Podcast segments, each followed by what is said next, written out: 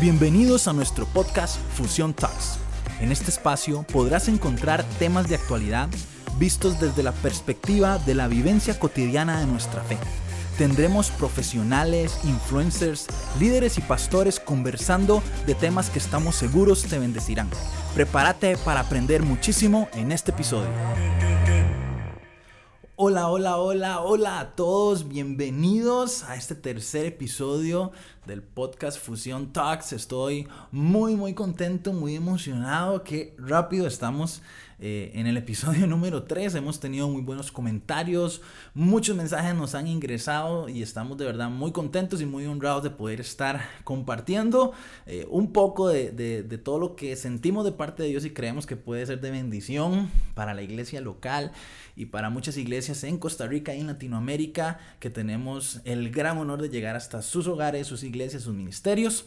Así que continuamos, estamos el día de hoy cerrando eh, una serie que le hemos llamado desafíos mentales. En el primer capítulo tocamos el tema respecto a la ansiedad, en el segundo respecto a la depresión y hoy vamos a cerrar con un tema demasiado, demasiado importante como lo es el suicidio. Así que hoy también tengo la gran bendición y el privilegio de que esté conmigo la doctora Crooks, mi esposa maravillosa, increíble. Entonces, bueno, Doc, Doc y mi amor, bienvenida, bienvenida a este tercer episodio. Hola a todos, es un placer para mí estar por acá de nuevo. Doctora, a lo que vinimos. Creo que hemos estado quitando como muchos mitos, ¿verdad? Muchos estigmas. Sí.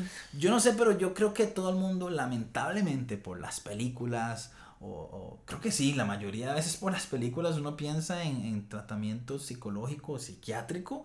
Y a mí lo que se me viene a la mente son las camisas de fuerza, ¿verdad? Las películas, los cuartos blancos ¿verdad? Donde la gente eh, está completamente fuera de sí, los electroshocks, ¿verdad? Que le ponían en las películas a las personas que llamamos locos y que han aprendido cada vez menos a usar esa palabra.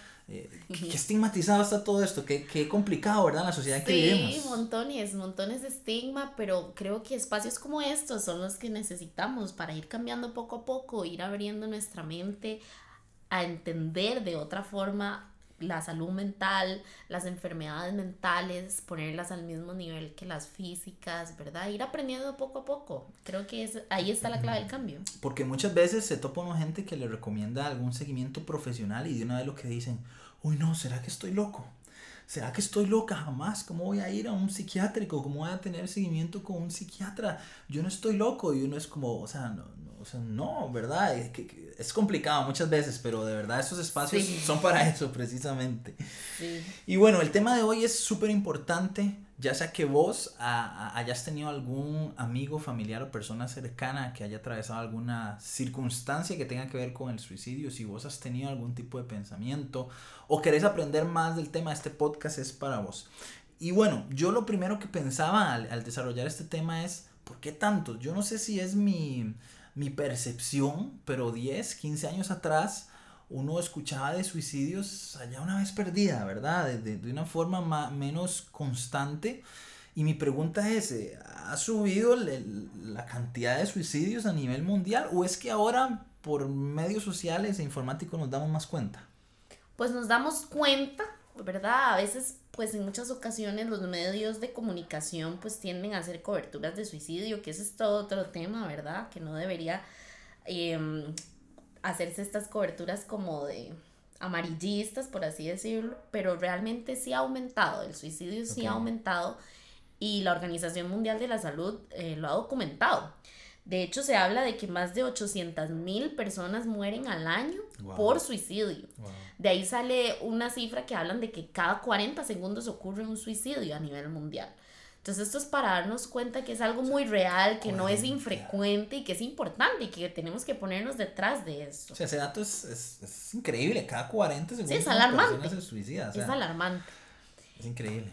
Hablamos también de que es la segunda causa de muerte en personas jóvenes a nivel mundial, de entre 15 a 29 años. O sea, nuestros jóvenes en el mundo se mueren de suicidio, o sea, la segunda causa de muerte. La primera son como accidentes, ¿verdad? Por las conductas de riesgo, que lo que están haciendo, o sea, la segunda causa de muerte. Entonces, es un, es un asunto que ha un fenómeno, por así decirlo, el suicidio es todo un fenómeno y sí ha aumentado y por eso es importante tener esos espacios y conversarlo cada vez más. Claro, porque uno se pregunta, o sea, ¿por qué?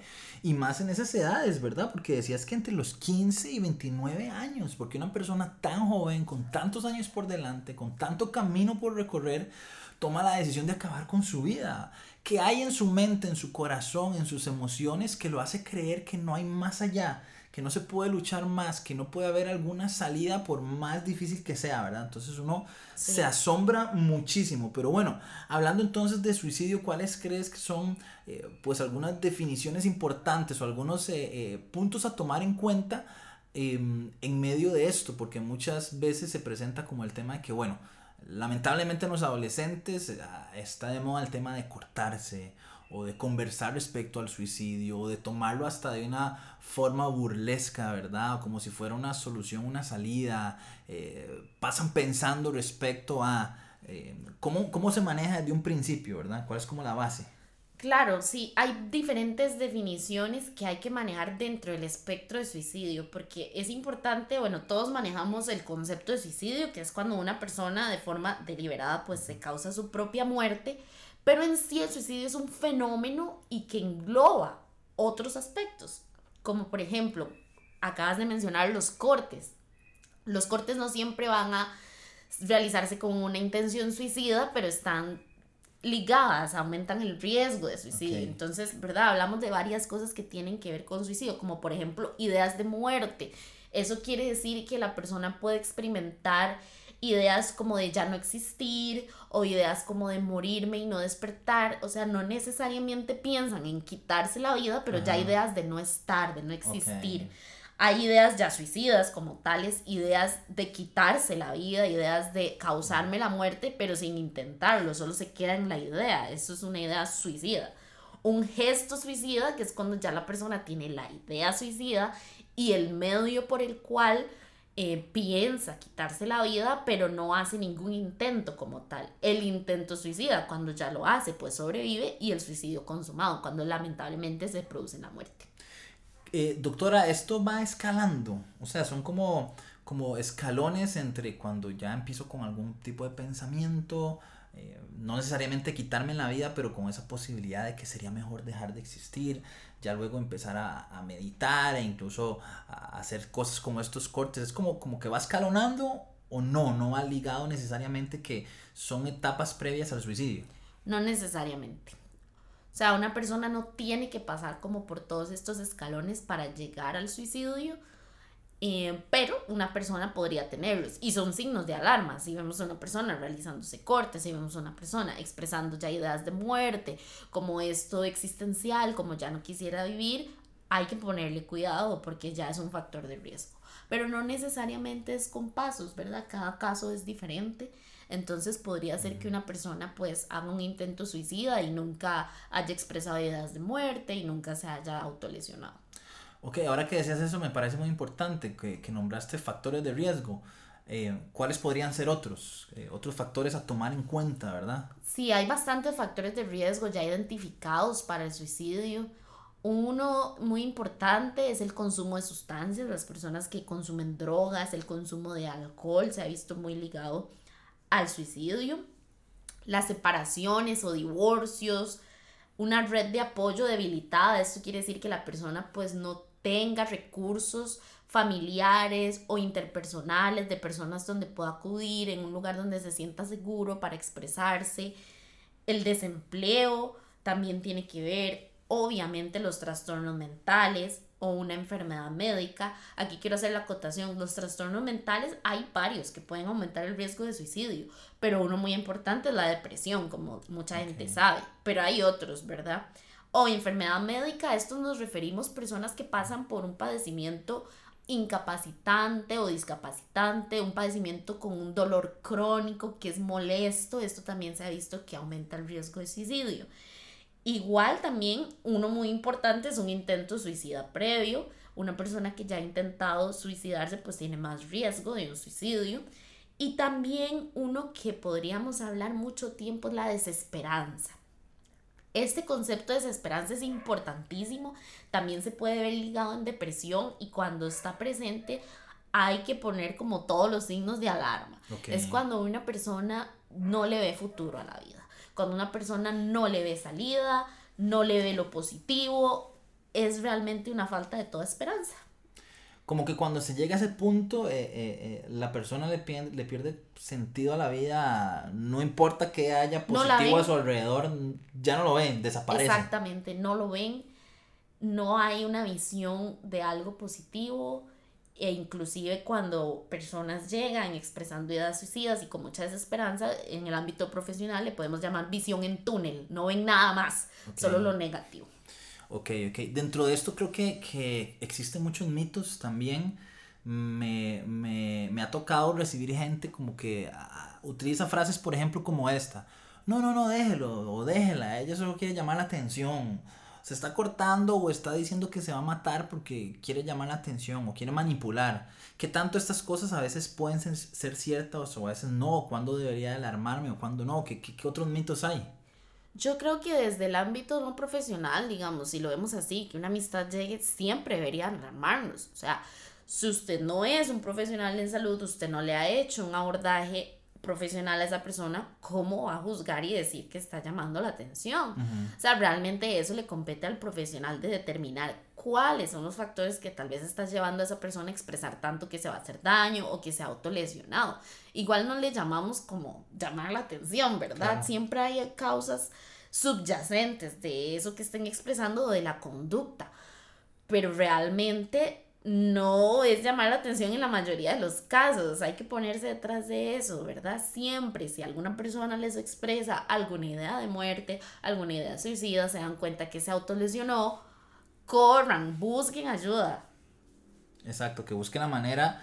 Em, y bueno, entonces quiere decir que yo, aunque de verdad considere que esa persona, por X o Y motivo, esté llamando la atención, siempre tiene que ser una alarma para mí. No puedo menospreciarlo nunca. Jamás, nunca. Ok, ok. ¿Qué hago? ¿Qué hago entonces? Eh, quisiera como conversar unos minutos de, de, qué hago si soy yo el que estoy experimentando eh, este tipo de pensamientos y ya me han pasado por, por mi cabeza pensamientos suicidas o, o, pensamientos, por ejemplo, como los que decías, que ya no vale la pena vivir, que no hay esperanza. Eh, también quiero hablar si es algún amigo y pues finalmente como, como iglesia y cuerpo de Cristo. Entonces tal vez empezamos y si esa persona que nos está escuchando en cualquier país, en, en, toda Latinoamérica, acá en Costa Rica, y ha tenido algún tipo de pensamiento, ¿cuáles son los, los pasos a seguir? Bueno, quisiera decirle a esa persona que busque ayuda, ¿verdad? Que no, que no tenga miedo, no tenga temor de buscar ayuda, que vea un poco más allá del estigma, ¿verdad? Del, del buscar ayuda, pero siempre tal vez lo que más me gustaría es hablarle a las personas que no están pasando por eso, porque quizás la persona que está pasando por eso ya tiene una visión más en túnel, le cuesta un poco visualizar lo bueno, quizás ya sus mecanismos como para buscar ayuda no están tan bien, entonces por favor, las personas que están alrededor de una persona que tal vez está expresando esto, tienen que tener cuidado, tienen que correr y esto no es para que la gente se sienta culpable si les pasó en el pasado y que se sienta mal. No, la idea es que lo tengamos muy presente. Si te llega un mensaje de texto de alguna amistad, mira, me siento muy mal, siento que ya no puedo más. Si usted tiene la posibilidad de parar lo que usted está haciendo, buscar a esa persona y llevarla a buscar ayuda profesional, eso es lo que hay que hacer. Si usted no puede dejar su trabajo, su situación, lo que está haciendo usted, llama a la familia de esa persona. O sea, lo que quisiera dejar claro es que es algo de actuar ya y que es serio. Es una alarma, una alerta roja. O sea, no es algo para, para esperar otro día o, o, sacar tiempo después. No, porque ya nos toca a los profesionales determinar realmente cuál es ese riesgo, medir, ¿verdad? ¿Qué es lo que se puede hacer, que no? Si amerita estar en un ambiente intrahospitalario donde ya un riesgo suicida es inminente, entonces pues se interna la persona pero eso ya le toca a los profesionales, las personas que no están en ese ámbito, lo que tienen que hacer es correr a buscar esa ayuda profesional para de verdad determinar qué es lo que se le puede ayudar a esa persona y de qué forma, o sea, cuál es la mejor forma. Pero quedarse como decidir minimizarlo o decidir pensar, no, no es tan grave, puede salirnos muy caro. Ok, ok. Es una alarma roja, yo creo que todos deberíamos de de encontrar eso, o sea, un mensaje donde dice no puedo más, eh, entonces es un, es un asunto de actuar ya, buscar ayuda buscar ayuda ya. Obviamente nunca está de más y, creemos en el poder de la oración y sabemos y tenemos la conciencia que la palabra de Dios nos enseña de que la oración de un justo es eficaz y puede mucho, de que la oración tiene el poder para transformar muchas cosas, eh, pero en este tipo de casos la oración obviamente no es algo que esté en juego y que, y que se pueda eliminar, tiene que estar, ¿verdad? Es parte de nuestra fe y de lo que sabemos que tiene poder eh, pero hay que sumarle algo más, hay que sumarle algo más y es el involucrarnos, es el estar ahí, es el, el, el como decía la doctora, tomar parte en, ¿verdad? Con mucha madurez e inteligencia, ¿verdad? Porque también eh, no vas a pretender vos llevar un proceso solamente eh, vos si no tenés algún conocimiento profesional, creyendo que vos puedes eh, tomar la carga y, traer la solución. Hay que tener en, cuenta algo. No, no, tomemos esa posición de Espíritu Santo, ¿verdad? No tomemos esa posición de Salvadores. Muchas veces, eh, pues tal vez no, hasta no con malas intenciones, con un buen corazón, tomamos una postura de, de voy a darle seguimiento a esta persona y yo estoy seguro que lo voy a ayudar y que va a salir de todo esto adelante. Eso es excelente y, te, te, impulso y te animo a que, a que hagas, a que le des ese seguimiento, pero tiene que ser en paralelo con un seguimiento profesional, el seguimiento espiritual, los consejos que le puedas dar, la cercanía que le puedas brindar a esa persona en, su relación con Dios y el apoyo espiritual que le vayas a dar es importantísimo y, es vital.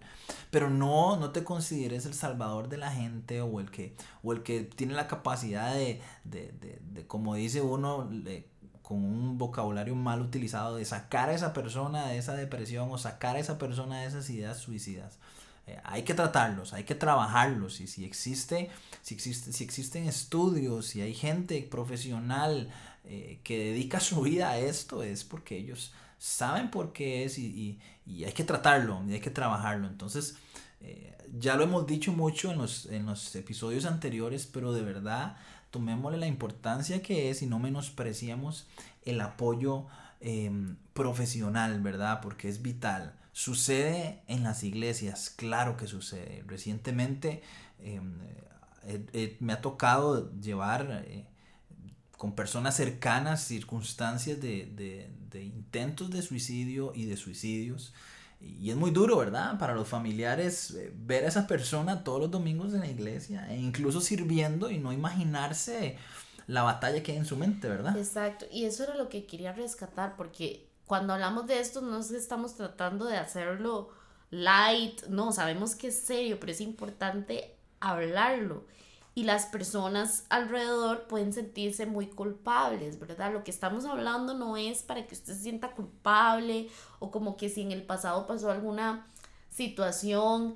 No, el hecho es que de ahora en adelante podamos tenerlo presente y pensar en que las personas que cometen suicidio o realizan intentos suicidios no necesariamente son lo que se enseña en las películas de una persona que se ve muy decaída, que se ve muy deprimida. La persona puede estar haciendo su vida normal, puede estar yendo al trabajo y tener ideas suicidas. Entonces, eso es lo que tenemos que tener en cuenta. No minimicemos una, una alerta, un, una llamada de, de ayuda solo porque la persona, entre comillas, se ve muy bien. Ay, yo la veo muy feliz. Entonces dijo como que no podía más, pero quién sabe qué estaba hablando. No, o sea, por favor, tengamos esa sensibilidad de que la persona no necesariamente la vamos a ver como, entre comillas, el típico eh, depresivo o depresiva, no necesariamente. Entonces ahí está el asunto, que tenemos que tener esa sensibilidad para, en esos pequeños momentos en los que tal vez surgen... Em, que será como pistas, ¿verdad? Que nos dejan entrever, eh, podamos estar alertas y decir, uy, no, me acuerdo del podcast y eso no era como de dejar así, no. Tenemos que ponernos detrás de eso. Eso es muy interesante porque hay personas que pues que sí tienen todos los, las, las las características y, uno dice, no, esta persona hay que ayudarla porque me está dando no pistas, sino señas de frente, ¿verdad? Pero hay otras que de verdad usted las ve y pareciera que todo está bien, que todo está normal, le preguntas y, y te dicen, no, todo bien, todo en orden, pero hay ciertas señas, ¿verdad? Hay ciertas señas eh, eh, eh, que uno tiene que estar ahí pendiente. No dejes pasar de un lado, qué sé yo, una publicación un estado en Twitter, en Instagram, en Facebook, algo que te llame la atención y que digas, mira, esto, este comentario me, parece que hay algo más detrás. Escribirle a esa persona inmediatamente, por lo menos para saber cómo está, preguntarle si, si está pasando algo, ponete a la disposición de esa persona. Creo que todas esas cosas ayudan. Al final de cuentas, el... Eh, siempre decimos, ¿verdad? Cuando la persona ya, ya se suicidó, es como, ¿qué pude haber hecho, verdad? O, o, mucha gente se siente culpable de que no hizo algo más y, y la realidad es que eh, em, hay algo que está en nuestras manos hacer. Em, sin embargo, como decíamos antes, no somos salvadores, pero sí somos personas que podemos al menos estar atentos a este tipo de cosas, ¿verdad? Y darles importancia. Claro, porque al final, lamentablemente, y suena muy crudo, pero creo que hay que decirlo, el suicidio termina siendo una decisión de la persona. Que ahora bien, no vamos a decir que sea una decisión buena o muy consciente, porque si están pasando por un trastorno mental, pues sabemos que el trastorno mental los llevó al suicidio, ¿verdad? Pero conocer nuestras limitaciones y nuestros alcances, pero que las cosas que de verdad podamos hacer no se nos pasen, que las que de verdad podemos em, realizar, de estar cerca con esa persona, de una llamada, como usted decía, de estar atentos, que esas cosas no se nos pasen. Así es, así es. Y como iglesia, para ir cerrando, creo que es importante brindar estos espacios, tener estas conversaciones, no tener miedo a hablar sobre el suicidio, no tener miedo a tener espacios en, en tus grupos de jóvenes, en tu iglesia, en tus discipulados, en, sea cual sea el formato que trabajes en tu iglesia, brinda espacios para conversar de esto, abrir la forma, abrir la manera, buscar ayuda dentro de las congregaciones si hay un psicólogo, un psiquiatra, algún amigo, algún familiar, invitarlo y, poner todos los puntos de vista, eh, traer el tema conversación porque es, es salud mental. Sí, ahí quería decir una cosa porque me parece sumamente valioso eso que está diciendo ¿verdad? Veamos el suicidio también como prevención del suicidio. Tener espacios donde la persona se sienta segura como que pueda pensar, bueno, he tenido estas ideas tal vez de muerte y sé que en mi discipulado con estas personas puedo acercarme y hablarles de eso. Que en lugar de pensar de que van a recibir un señalamiento o como que ya le van a hacer mala cara, pueda sentirse en un lugar seguro. Eso es sumamente valioso para hacer prevención del suicidio, que podamos hablar de esto y captarlo en lo más temprano posible. Así es, así es. Quiero cerrar este, eh, leyéndote un, versículo que está en Isaías. Si vos has estado teniendo algún tipo de pensamiento, de idea, de lucha mental, eh, es muy difícil y quiero que, que sepas que, que no estás solo, que no estás sola que lo que estás atravesando de verdad es muy duro, aunque muchas otras personas no le hayan tomado la importancia verdadera. Quiero que sepas que Dios se tomó este momento y aquí hay una pareja de esposos desde San José, Costa Rica, en un cuarto pequeño, pero siendo utilizados por Dios, porque Dios sacó este momento para decirte a vos que te ama, que tiene cuidado de vos, que no has estado solo, que no has estado sola, que esas lágrimas en la noche, que ese dolor que sentís, que esa frustración, que esa circunstancia que te marcó tanto y que te ha dolido tanto y te ha llevado a pensar de que la vida ya no vale la pena, a pensar de que ya no hay un camino, que ya no hay una salida, que sería mejor no existir. Eh, Dios se ha tomado este momento para decirte que no, que, la, que el suicidio no es la salida, que el que el, encontrar este camino de, desaparecer, de dejar de existir, no es la salida, hay esperanza, aunque sintas que no hay esperanza, que no hay nada más que hacer, que ya nada vale la pena, sí la hay. Y en Isaías eh, Dios le habla al profeta un momento que se sentía así y le dice, no tengas miedo que yo estoy contigo, no te desanimes, que yo soy tu Dios, yo soy quien te da fuerzas y siempre te ayudaré, siempre te sostendré con mi justiciera mano derecha. Dios te está diciendo, sigue adelante, hay algo en el futuro, aunque hoy todo lo veas oscuro, hay algo en el futuro para vos, para tu vida, aunque todo parezca que no tiene camino, no tiene solución, no tiene salida. Jesús dijo, vengan a mí los que estén cansados, agobiados, agotados, desesperanzados y que y Jesús nos dijo, yo los voy a hacer descansar. Así que eh, venid delante de Dios